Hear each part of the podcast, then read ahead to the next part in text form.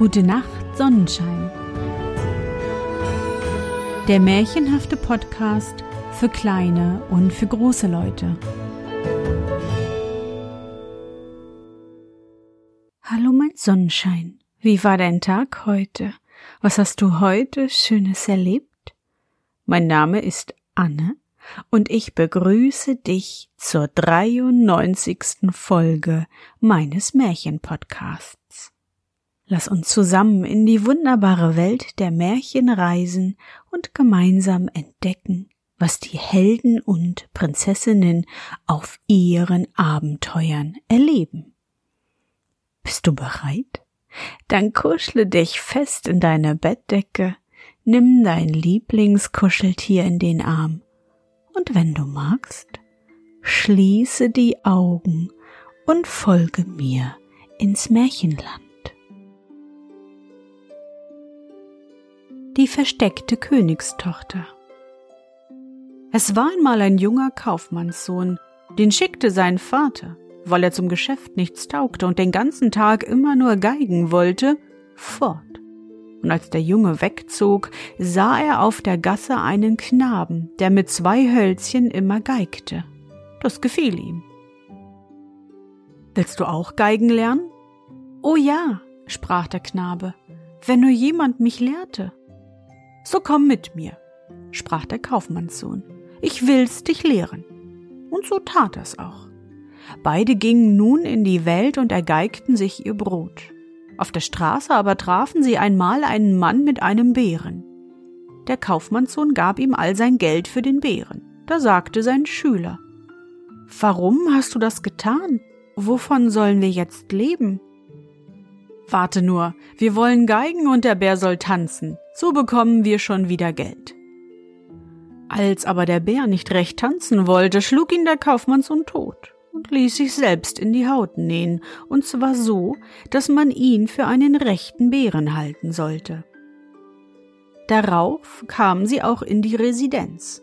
Der Schüler geigte und der Kaufmannssohn als Bär tanzte und zwar so schön und künstlich, dass alle Leute herbeikamen und zusahen. Und wenn der Fiedler falsch griff und schlecht geigte, schlug ihn der Bär, denn er konnte ja selber besser geigen, da er den Knaben gelehrt hatte. Allein, das wussten die Leute nicht. Sie glaubten, es sei ein rechter Bär, und deshalb lachten sie dann so sehr, wenn er das Geigen besser verstehen wollte. Nun bekam auch der König Kunde davon und ließ beide vor sich kommen, den Knaben geigen und den Bären tanzen. Da musste er über die lustige Gestalt des Bären auch lachen. Er hatte aber auch eine sehr schöne Tochter. Die war nun groß und er wollte sie niemandem zum Weibe geben, damit er selbst sich immerfort an ihrer Schönheit erfreue. Er hatte sie aber in einen Berg versteckt, wo außer ihm und einem treuen Diener keine Seele den Zugang wusste. Und er hatte ausschreiben lassen, wer sich um seine Tochter bewerbe, müsse sie suchen. Und wer es dann unternähme und fände sie nicht, der verliere sein Leben. Dadurch hatte er gehofft, alle Freier abzuschrecken.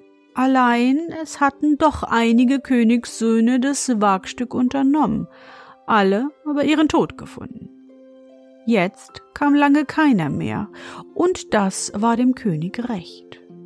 Nun, da er den drolligen Bären gesehen, dachte er bei sich, Deine Tochter hat so wenig Freude im Berge, du musst dir doch auch einmal ein Vergnügen gönnen. Und er ließ durch seinen treuen Diener den Bären zu ihr hingeleiten. Es führten aber dahin drei Türen. Zu der ersten fand sich der Schlüssel unter einem Felsstein. Der Diener nahm ihn und sperrte auf. Vor der zweiten aber stand ein alter Mann mit einem langen Bart.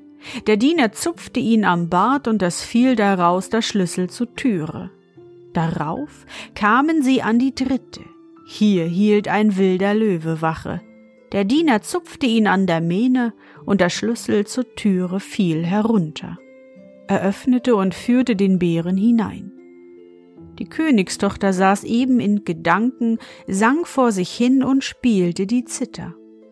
Als der Bär die Musik hörte, fing er sogleich an zu tanzen, und die Königstochter musste über die Maßen lachen, und der Bär machte ihr so viel Spaß, dass sie ihren Vater bitten ließ, er möge ihn längere Zeit bei ihr lassen. Kaum war der getreue Diener fort, so fing nun einmal der Bär an zu reden und sprach O schöne Königstochter, ich bin kein Bär, sondern ein Mensch wie du und ein junger Kaufmannssohn. Komme nur und schnüre mir das Gesicht auf, so wirst du sehen. Da pochte der Königstochter das Herz vor Freude, denn sie hatte außer ihrem alten Vater und dem alten Diener lange keinen Menschen gesehen. Sie schnürte ihn schnell auf und sah den schönen Jungen. Und weil er ihr gefiel, so schnürte sie schnell wieder zu, noch ehe der Diener kommen konnte, und sagte ihm, wie er sie von ihrem grausamen Vater erwerben könne. Er wusste aber schon alles. Und als der Diener zurückkam und die Erlaubnis brachte, dass der Bär noch länger dableiben könne, sagte die die Königstochter Führe ihn nur gleich hinaus, ich bin seiner schon satt. Kaum war der Bär draußen dem Geiger übergeben worden, so zogen beide in den Wald. Der Kaufmannssohn legte das Bärenfell ab und zog schöne Kleider an, ging darauf am anderen Morgen in die Stadt und meldete sich beim König, er wolle seine Tochter suchen. Der König lachte und sprach Haha, wenn du ein Narr sein und dein Leben verlieren willst, meinetwegen. Es war aber die zwölfte Stunde mittags bestimmt, bis zu der er sie finden sollte, sonst koste es sein Leben. Der Junge war lustig und guter Dinge, nahm eine Büchse und ging auf die Jagd, um sich die Zeit zu vertreiben. Da sah er ein Wildschwein und wollte gleich schießen. Lass das gut sein, ich will dir dafür einmal beistehen. Nimm hier diese Borste, und wenn du in Not bist, so drehe sie nur, und gleich bin ich da. Er setzte ab, nahm die Borste und ging weiter. Nun sah er bald einen Adler, der fraß an einem Hasen. Gleich zielte er und wollte losdrücken, da rief der Adler. Lass das gut sein, ich will dir dafür helfen, nimm hier diese Feder, und wenn du in Not bist, so drehe sie, und gleich bin ich bei dir. Er setzte ab, nahm die Feder und ging seines Weges. Nur einmal sah er den Tod, der lag nahe an einem tiefen Abgrund und schlief.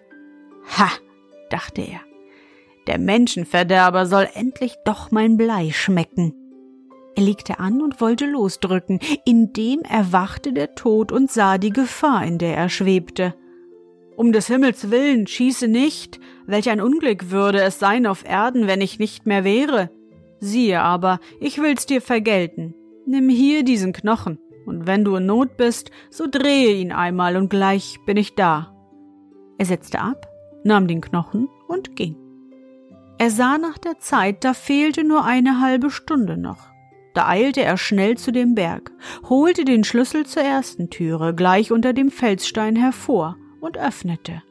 Er zupfte den alten Mann am Bart und schloss die zweite Türe auf. Er schüttelte dem Löwen die Mähnen und nahm den dritten Schlüssel und kam zur Königstochter, die schon lange auf ihn gewartet hatte, nahm sie züchtig bei der Hand und führte sie zu ihrem Vater und sprach Das meinige habe ich getan, jetzt ist es an euch, Herr König, zu erfüllen, was ihr versprochen habt. Aber der König wollte seine Tochter nicht verlieren und sagte daher zum Kaufmannssohn ganz zornig Noch nicht, Erst musst du ein Zimmer voll verschimmeltes Brot in einer Nacht aufessen, wenn du meine Tochter haben willst. Der Kaufmannssohn wusste sich lange nicht zu helfen. Er nahm die Borste und drehte. Alsbald war das Wildschwein da und eine ganze Menge anderer Schweine, und das Brot war auf einmal fort und auch der Boden noch geleckt. Am anderen Morgen verwunderte sich der König sehr, dass dem Jungen auch dies gelungen war. Aber voll Ärger rief er Noch bekommst du sie nicht, erst musst du ein Zimmer voll Erbsen in einer Nacht auflesen, dass nicht eine einzige dableibt. In der Nacht nahm der Junge gleich die Feder hervor und drehte. Sogleich war der Adler da und brachte alle Vögel mit, und in einem Augenblick war keine einzige Erbse zu sehen. Als am folgenden Morgen der alte König sah, dass auch diese Aufgabe vollführt war, stieg sein Zorn auf das Höchste und er rief Nein, ich gebe sie dir doch nicht, nie und nimmermehr. Da nahm der Kaufmannssohn den Knochen hervor und drehte. Alsbald kam der Tod und schleppte den alten König fort. Die Königstochter aber reichte dem Jungen die Hand, und sie hielten eine fröhliche Hochzeit. Der Kaufmannssohn ward nun König. Er wollte seinen Geiger zum Minister machen, aber dem gefiel das nicht. Er gab ihm nun viel Geld, und so zog der in ein anderes Land und wurde da ein reicher Mann.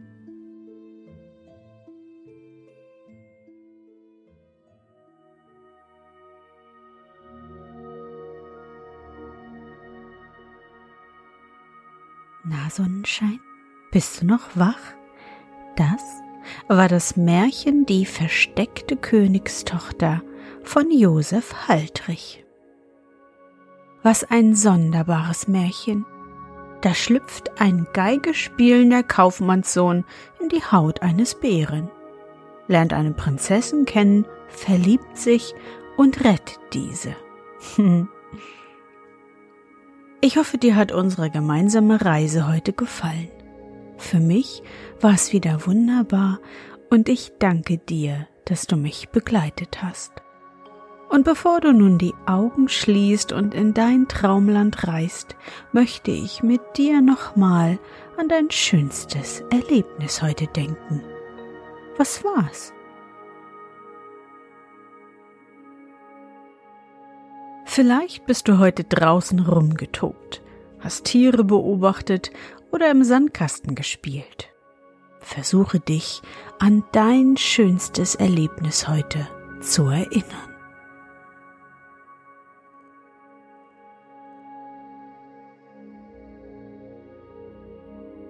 Und?